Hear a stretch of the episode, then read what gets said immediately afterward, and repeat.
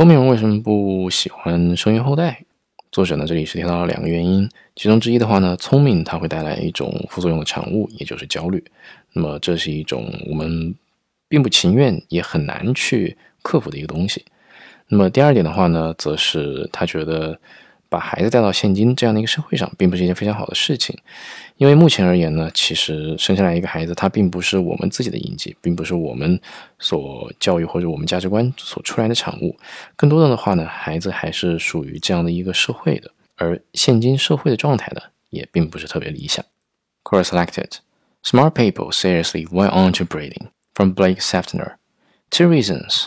My smartness comes with a giant helping of anxiety. Which I do not want to pass on. I suspect it's genetic. I feel like it is unethical to bring children into today's world.